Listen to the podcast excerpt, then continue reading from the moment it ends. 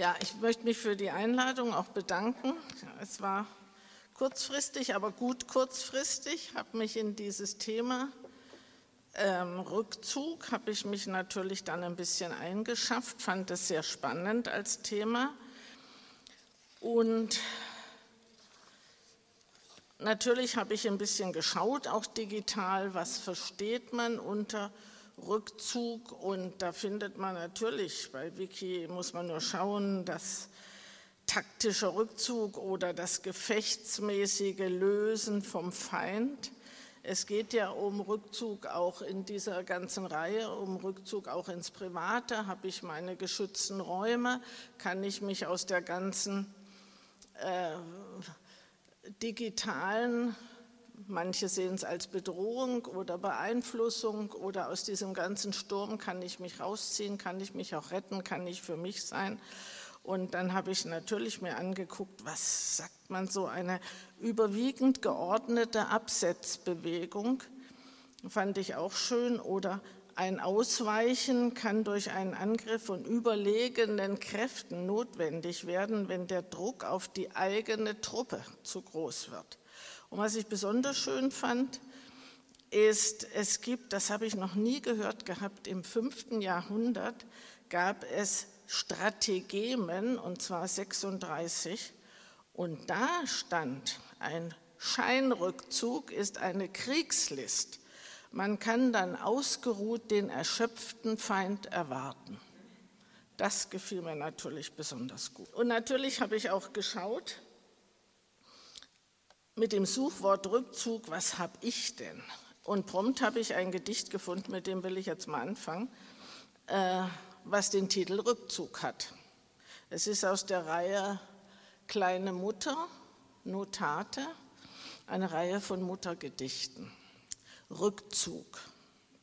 Meine Mutter zieht den Mund ein, meine Mutter zieht die Ohren ein, meine Mutter zieht die Augen ein. Meine Mutter zieht Arme und Beine ein, meine Mutter zieht sich ein, meine Mutter geht heim. So, und dann habe ich gedacht, gehe ich so vor, dass ich einfach habe in meinen Gedichtbänden geschaut, habe in meinen Prosabänden geschaut und habe das jetzt mal gar nicht sortiert, sondern einfach was für mich auch spannend war, ich bin einfach längs gelaufen und habe geschaut, was finde ich. Zum Thema Rückzug. Schwerkraft. Die Wolken hängen tief in diesen Tagen und tragen ihre Schatten zu mir, wo ich am Boden bin, die Knie hochgezogen bis zum Kinn und versuche irgendwie im Licht zu bleiben.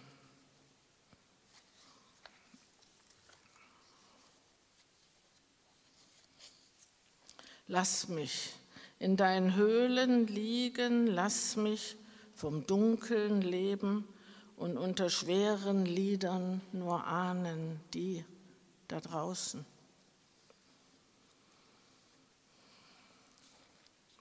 Anstoß. Steh wieder Kopf, geh wieder quer, passe durch keine Tür. Lege mich an, liege daneben, falle auf richte mich an der Außenseite ein.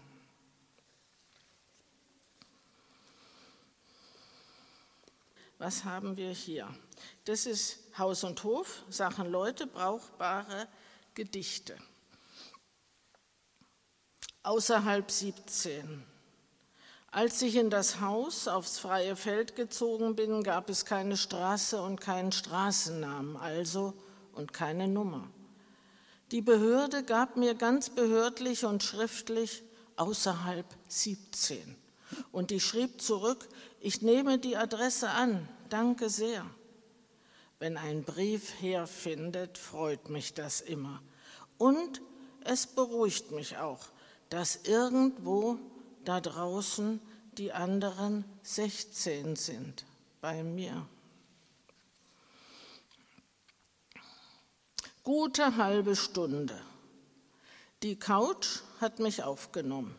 das Leder sich für mich erwärmt, das Kissen war sehr freundlich und ich hatte sogar noch Südseite voll die Zimmersonne im Gesicht.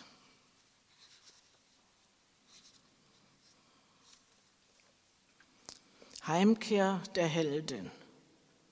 Wie sie gestern noch spät vom Supermarkt kommt, den Wagen beladen mit Nahrung, zwischen Feldern die Straße von Ampeln gehalten, den Himmel sieht sie überm Land gebogen, halb zugezogen, abendrötlich eingefärbt. Da streift sie der Satz ein leiser Schauer, über den Planeten fahr ich heim zu mir.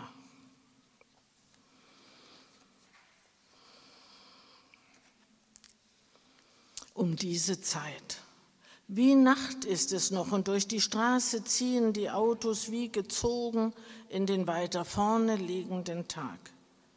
Wie Nacht ist es noch und die Laterne beleuchtet mein Auto, das schläft doch, die Scheiben beschlagen. Wie Nacht ist es und ich soll mich aus dem Haus bewegen, wo ich nirgends hin will um diese Zeit.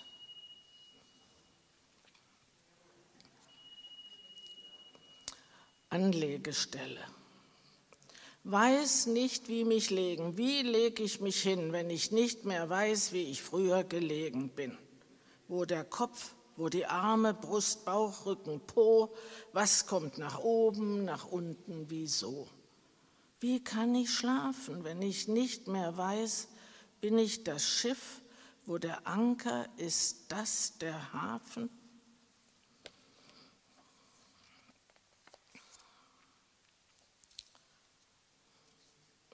Einstellung. Wir sollten uns in die Sonne halten und nicht im Wege stehen. Die Pflanzen auf der Fensterbank, wie sie ohne Zögern zanken, entschlossen ihre kleinen Kollektoren lichtwärts drehen und liebeshungrig alle neidlos zusammen dem Sommer im Haus entgegensehen.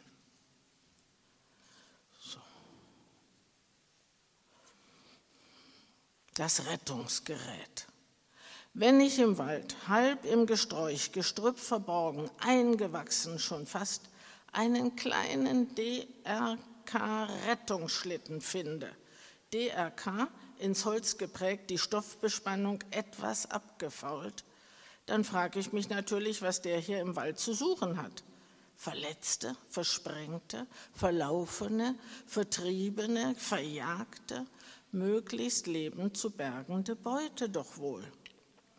Ein Skihang nicht direkt zu erkennen. Von Erdbeben in dieser Gegend wüsste ich was. Vielleicht ein altes verlassenes Bergwerk in der Nähe, Verschüttete aus eingestürzten Stollen zu ziehen, mit schwarz verkohlten Gesichtern, aus denen die Augen irre leuchten wie Lämpchen. Ich habe ihn mir mitgenommen, über die Schulter gehängt. Wer weiß, wann man mal zudringen muss zu mir. Ein sehr schmaler Zugang nur noch vorhanden ist ins Katastrophengebiet. Dann wäre der Schlitten für die Helfer schon mal im Haus. So, und ich nehme ja gern wörtlich auch verbrauchte Wörter wieder in ihrer ursprünglichen Form und hier habe ich eins, das heißt der Zug, nicht Rückzug, aber der Zug. Brechen die Schienen auf Richtung Süden, steht in die Erde genagelt. Der Zug. So, das war aus diesem. Jetzt noch kurz zu dem Fenzin, bevor wir zur Prosa übergehen.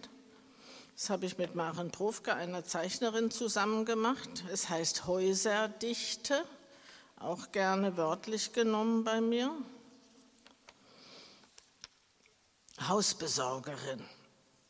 Ich besorge mir ein Haus, dann besorge ich das Haus, bis es mich kennt und nimmt, wie ich bin. Fürderhin besorgt es sich fest um mich. Wir haben auf einmal festgestellt, dass ich Häusergedichte hatte, sie hatte Häuserzeichnungen und dann passte das. Wohngemeinschaft. Das Haus ist meine harte Schale und ich sein weicher Kern.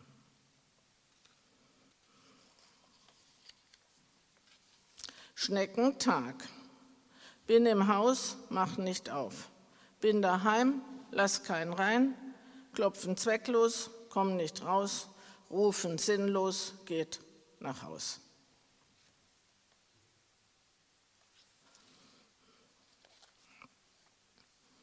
Belichtung. Wie das Haus dunkel sein kann in meiner Dunkelheit. Morgens, mittags, abends, egal wann.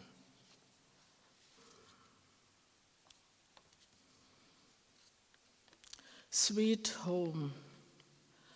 Wo sollte ich denn hin, wenn ich nicht mehr bei mir zu Hause bin? Jetzt kommt etwas, ein, ein Prosa-Stück, ein Kapitel aus meinem Roman Fremde Leute. Ich habe ein bisschen durch meine Bücher geguckt und diese Geschichte kam mir irgendwie passend vor zum Thema Rückzug. Der Roman geht äh, in, im Leben einer Kindfrau, würde ich sagen, von 8 bis 18, zehn Jahre, ein kindlich schlauer, genauer, fraulicher Blick auf die Familie und hier würde ich sagen, altersmäßig so gegen acht, würde ich sagen. Die Geschichte heißt sehr japanisch. Meine Mutter hatte mich was gefragt. Während der Teezeremonie wurde nicht gesprochen. Meine Mutter wusste das. Meine Mutter fragte mich was. Ich drehte die Teeschale in meiner linken Hand, langsam dreimal mit der rechten Hand. Ich nahm das Tuch für Tropfen, wenn welche wären, und wischte sorgsam um das Schälchen langsam dreimal. Mit beiden Händen hob ich die Teeschale zum Mund. Ich habe dich was gefragt, sagte meine Mutter. Ich sagte nichts. Der Tee war heiß, die Teeblättchen schwammen still in ihrem Wasser, Min C, sehr japanisch. Ich hockte auf meinen Beinen vor dem kleinen Hocker auf dem Teppich im Wohnzimmer. Ich hatte mir ein großes Tuch eng umgewickelt und ein Tuch um die Schultern vorne über Kreuz und in den Rock reingesteckt. Den langen Schal von meiner Mutter hatte ich um die Taille und hinten festgesteckt. Es war auf jeden Fall ein Kimono, der festliche für die Teezeremonie.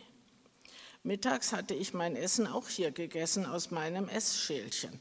Und natürlich mit Stäbchen. Sie waren von meinem Großvater und einmal in einem Paket gewesen. Ich hatte gleich gewusst, wozu.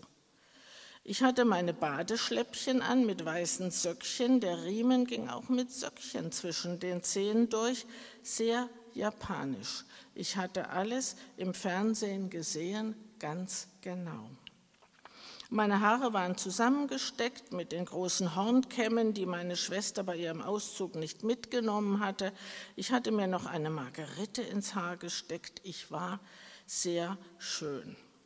Japanerinnen haben ganz kleine rote Münder. Mein Mund war ganz klein und rot gemalt. Meine Augen hatte ich schräger und schwarz gemacht, mit einem Strich von den Augen weg, mit dem Augenbrauenstift meiner Mutter, von der Frisierkommode im Schlafzimmer.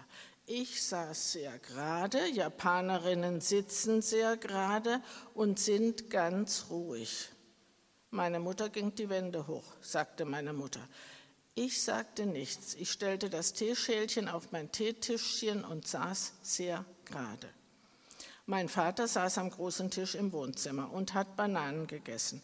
Mein Vater hat da gesessen und fünf Bananen gegessen nacheinander, fast ohne Geräusch.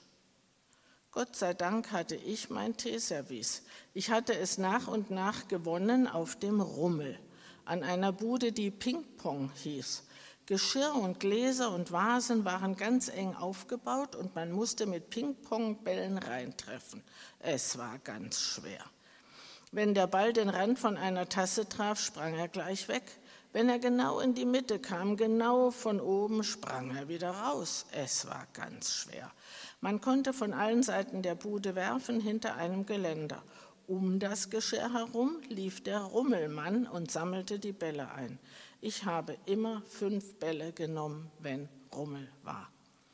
Die Teekanne war am schwersten gewesen, aber ich musste sie haben. Ich hatte geworfen und gewusst, dass der Ball reingehen würde. Er ging rein, wie gezogen von dem kleinen Loch in der Kanne. Den Deckel hatte der Rummelmann unter dem Tisch aus seinem Vorrat rausgeholt.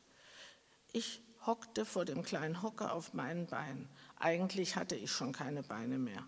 Meine Mutter war rausgegangen, weil sie nicht zusehen konnte, wie mein Vater fünf Bananen gegessen hat, nacheinander, um meine Mutter auf die Palme zu bringen, sagte meine Mutter.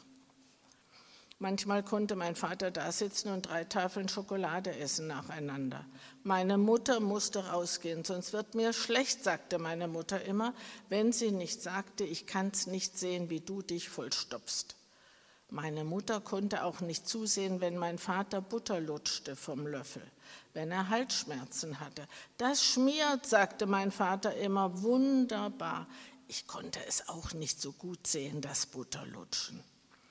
Ich saß ganz gerade, ich hatte die Augen zu, meine Mutter klapperte in der Küche laut, meine Mutter war fuchtig, auf meinen Vater und mich. Du und dein Vater, sagte meine Mutter immer, ihr bringt mich noch ins Grab, wenn sie nicht sagte, womit habe ich das verdient. Bist du jetzt zufrieden? sagte meine Mutter, als sie wieder ins Wohnzimmer kam. Mein Vater sagte nichts, ich sagte auch nichts. Während der Teezeremonie wurde nicht gesprochen. Meine Mutter wusste das. Bei meiner Suche unter Rückzug äh, habe ich auch Sachen gefunden wie dieses hier, was eigentlich mal ein Vampirgedicht war und noch ist. Aber in Zeiten von Corona passt ja einiges, äh, wovon man vorher nichts wusste. Fürst der Finsternis. Was tue ich denn, als wäre draußen die Wüste Gobi? Und wenn ich nur einen Fuß vor die Tür, verbrennt er mir, verschmurgelt mich übernächtigten Vampir fröhlich zur Asche das Morgenlicht. Was tu ich denn immer nur verdammt hier drin? Finster das Gesicht, blass und blutarm, ohne rechten Biss und vor allem vor allen Schiss.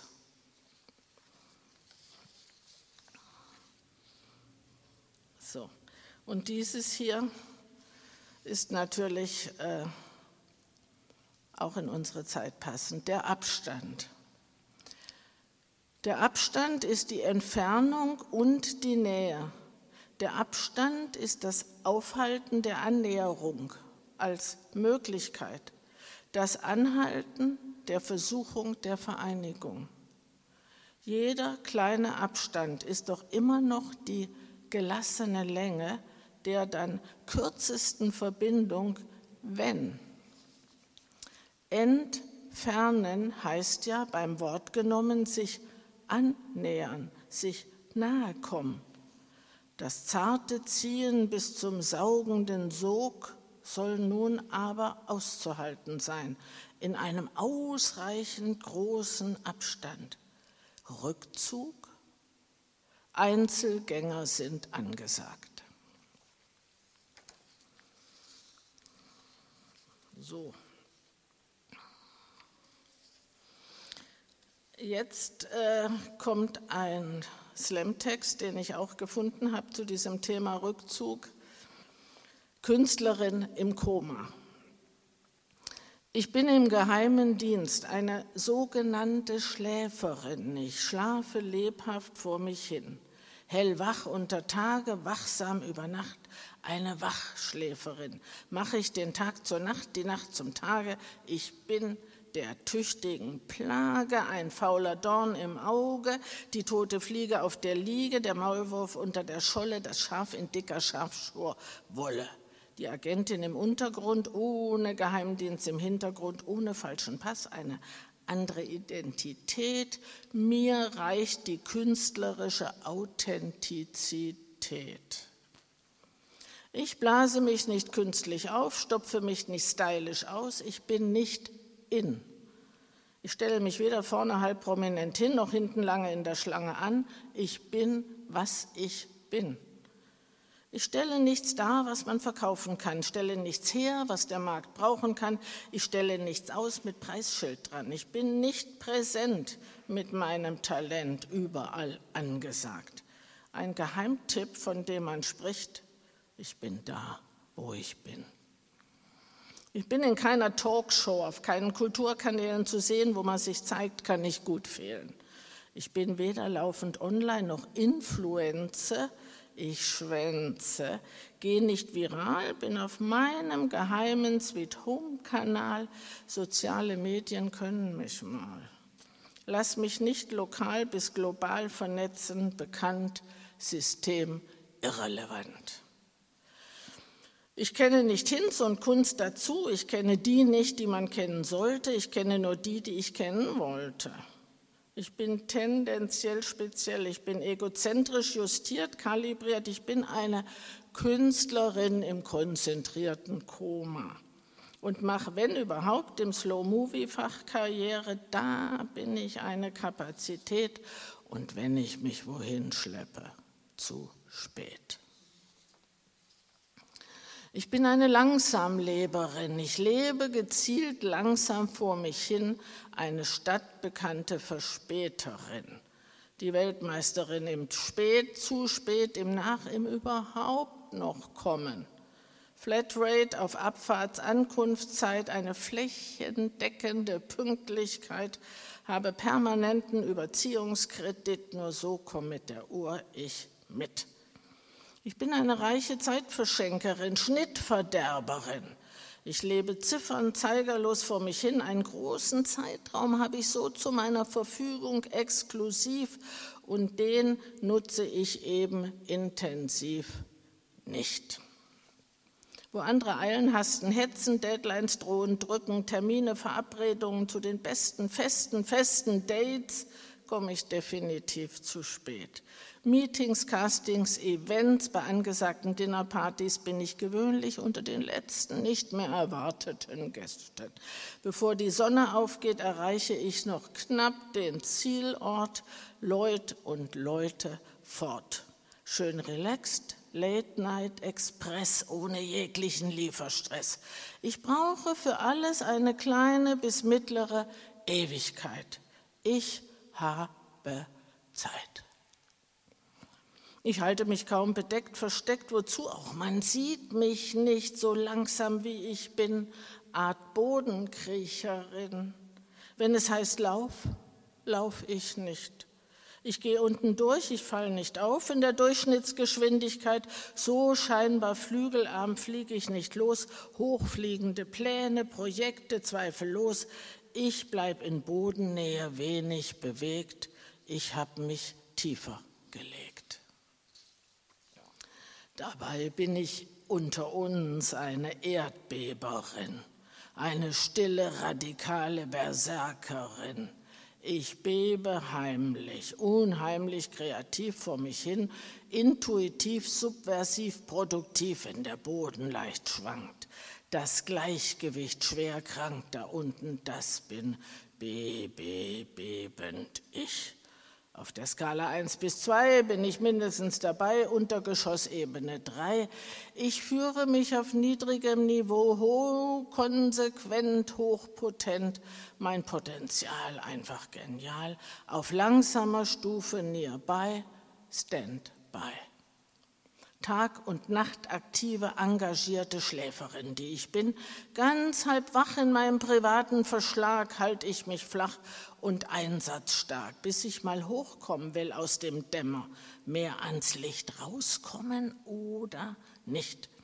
Hin und wieder schaue ich mir von ferne an, wie es aussieht in der Außenwelt, ob da Sachen sind, die mich rausziehen aus der feinen Unterschicht, mein Downtown, rein in den Ramschladen Gott und die Welt. Irgendwas, das für mich ohne Zahlen zählt?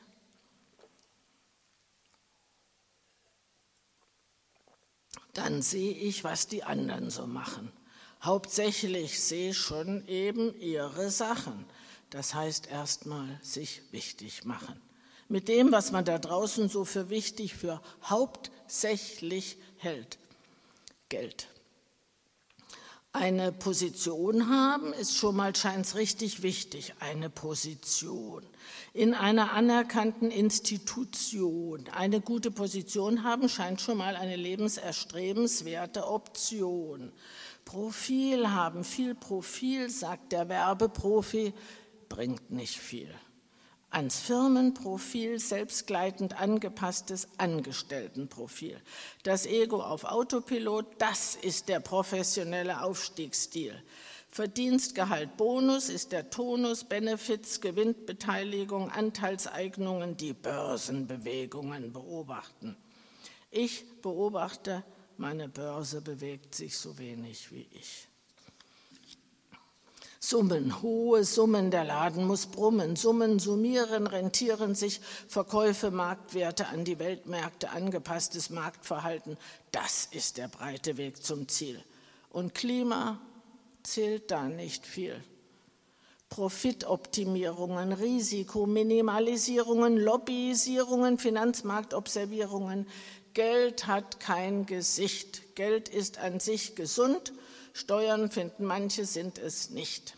Die einen gehen ins Ausland, welche arbeiten unter der Hand. Eine Hand wäscht die andere und waschen kann man lassen. Die Westen weiß, so blütenweiß, wie gefüllt die Taschen.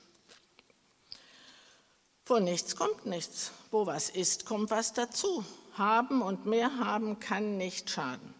Bald kommt der Anlagenberater und berät den potenziellen Anleger von früh bis spät. Anlegen, anlegen, anlegen, so viel wie nur geht. Der Anleger legt an und an, der Berater berät, ich komme zu spät zu jedem frühzeitigen, erfolgsversprechenden Beratungsgespräch, zu jedem gut gemeinten Coachen und Briefen. Mich muss man mühsam in die Oberliga hieven, muss ich mir sagen lassen. Prügeln müsste man mich ja dahin zum Gewinn.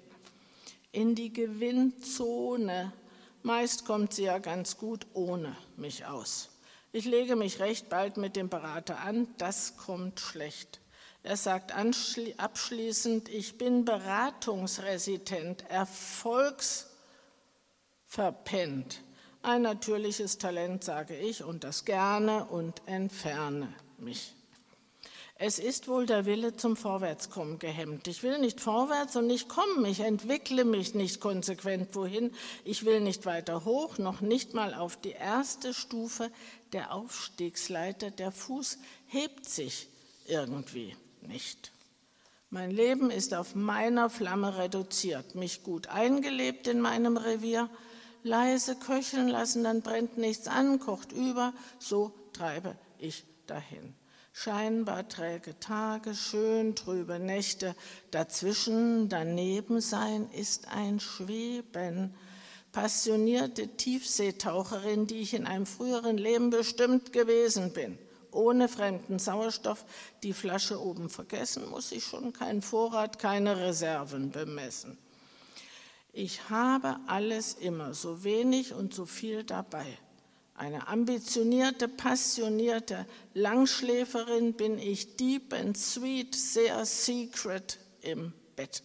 Keine Einsätze, keine Umsätze, kein Streben nach oben, Strecken, Biegen, kein Bücken und Brechen, kein Antrieb, kein Abrieb, kein Leisten. Den Schlafmodus mag ich am meisten. Und Neustart kann ich immer noch mal, wenn ich es dann will, dynamisch drücken. Ich mache keine Vorlagen, habe keine Rücklagen. Ich bin meine Versicherung am Stück. Ich verlangsame meine Lebenszeit. Ich verlängere jeden Lebensabschnitt damit.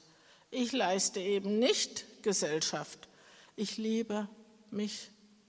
Ich eile nicht, ich bleibe hier, ich bin bei mir.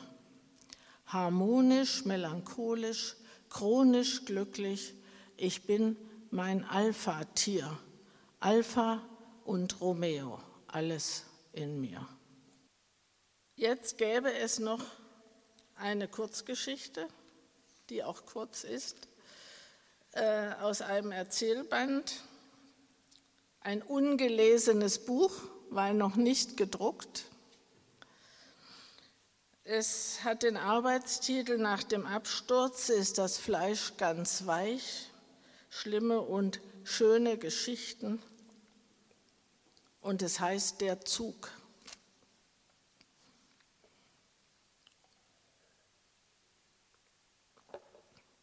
Wie ich einmal fast erschossen wurde. Das erzähle ich immer mal, wenn man sich so Geschichten erzählt, mit Freunden an einem Abend gegen später. Wie ich einmal Unglaublich, ich war davon gekommen, dachte ich. Ich hatte an diesem Tag alles gewonnen, was ich hätte verlieren können. In einem Moment, alles vorbei. Ich hatte so ein Glück gehabt, so ein verdammtes Glück. Sie erzählt die Geschichte doch lieber von ihr aus, sagt sie. Die, die ich damals war, an diesem Tag, der noch vor dem eigenen Leben lag, ein Brückentag, wie man so sagt. Eine Stunde, aber so lange am Bahnhof warten, eine schöne Abschiedsrunde konnte das doch werden von dieser Gegend, wo sie immerhin aufgewachsen und sowas wie zu Hause gewesen war. Ein Abschiedsbesuch in dieser Stadt. Und dann aber los. Die vielen Stunden der Fahrt wollte sie anfangen, hinter sich bringen, auf dem Weg in die Stadt, in der sie studieren würde, wo ein Zimmer schon auf sie wartete und weiter gewartet hätte. Ich hätte mich ja nicht eingeschrieben in Einschreibelisten, in Anmeldelisten und wäre angemeldet gewesen. In Anwesenheitslisten, in Zuzugs- und Wohnsitzlisten, in Seminarlisten, in die Liste aller Studenten, die hier studierten und studiert hatten. Da würde ich nicht drinstehen, nicht aufgeführt werden als eine, die hier war, weil nie angekommen. Von dieser Möglichkeit wusste sie noch nichts, als sie da an dem Montagmorgen auf dem Bahnsteig stand, neben einem Koffer und einer Reisetasche, deren Reißverschluss einer war, der nicht so leicht aufgab. Sie zog den Koffer, schleppte die Reisetasche durch die Halle. Das Schließfach gab zwar zögerlich, aber dann doch den Schlüssel her. Leicht und fremd lag er ihr in der Hand und so fühlte sie sich auch, erzählte sie dann immer leicht auf einmal und fremd. Fast noch eine ganze Stunde draußen, die Sonne hatte sich endlich zwischen den Wolken durchgequetscht, schien länger bleiben zu wollen. Bestimmt habe ich mein Gesicht kurz hochgehalten und Hallo Sonne gesagt. Vor dem Bahnhof der alte Stadtwall, bewachsen, der Buckel asphaltiert, das war der Fußweg in die Stadt. Im Winterlicht mit dieser Sonne war noch ein warmer Glanz obendrauf. Es war die Zeit der langen Mäntel, bis fast zu den Knöcheln und kurzen Röcke.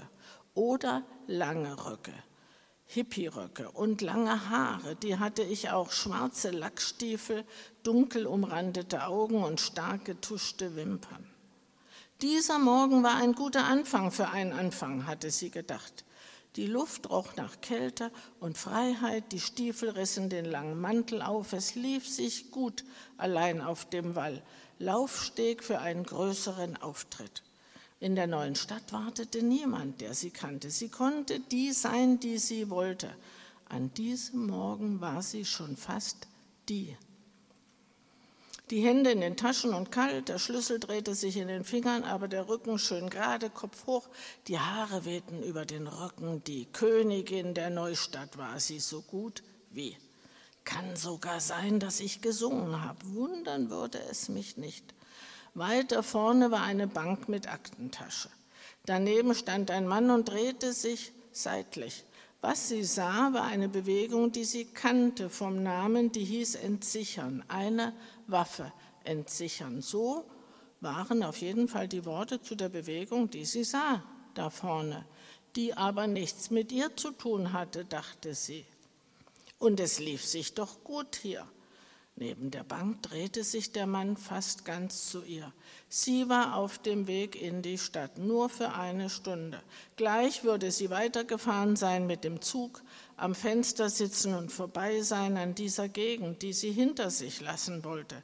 Südlicher wollte sie sein, sehr viel südlicher.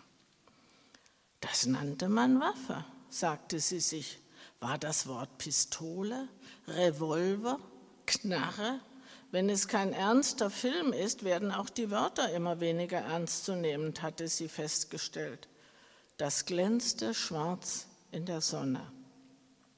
Gute Beleuchtung, dachte ich noch, wie man das denkt an der Stelle. Die Hände aus den Taschen wollte sie schon mal nehmen, um was zu tun. Die Füße liefen weiter, ihnen hatte keiner was gesagt.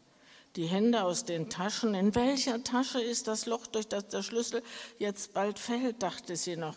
Den Mantel genommen, hoch, die Zeitlupe hatte schon jemand eingestellt. Drehung aus dem nächsten Schritt, die Stadt abgeschwenkt, Jetzt muss der linke Fuß nach vorne, dem rechten nach, sagte wer in ihr.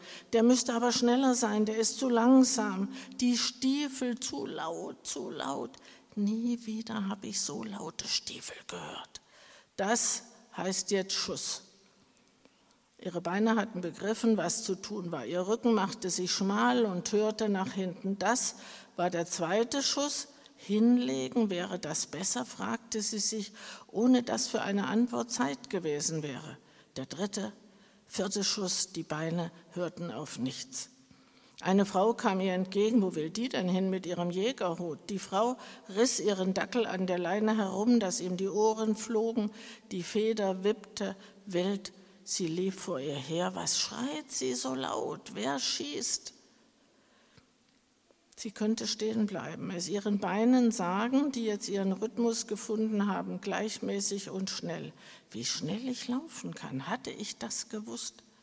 Sie könnte ihnen sagen, dass es ruhig ist. Die Frau war in die Post gerannt neben dem Bahnhof mit dem Dackel. Zwei Männer kamen raus, rannten wieder rein.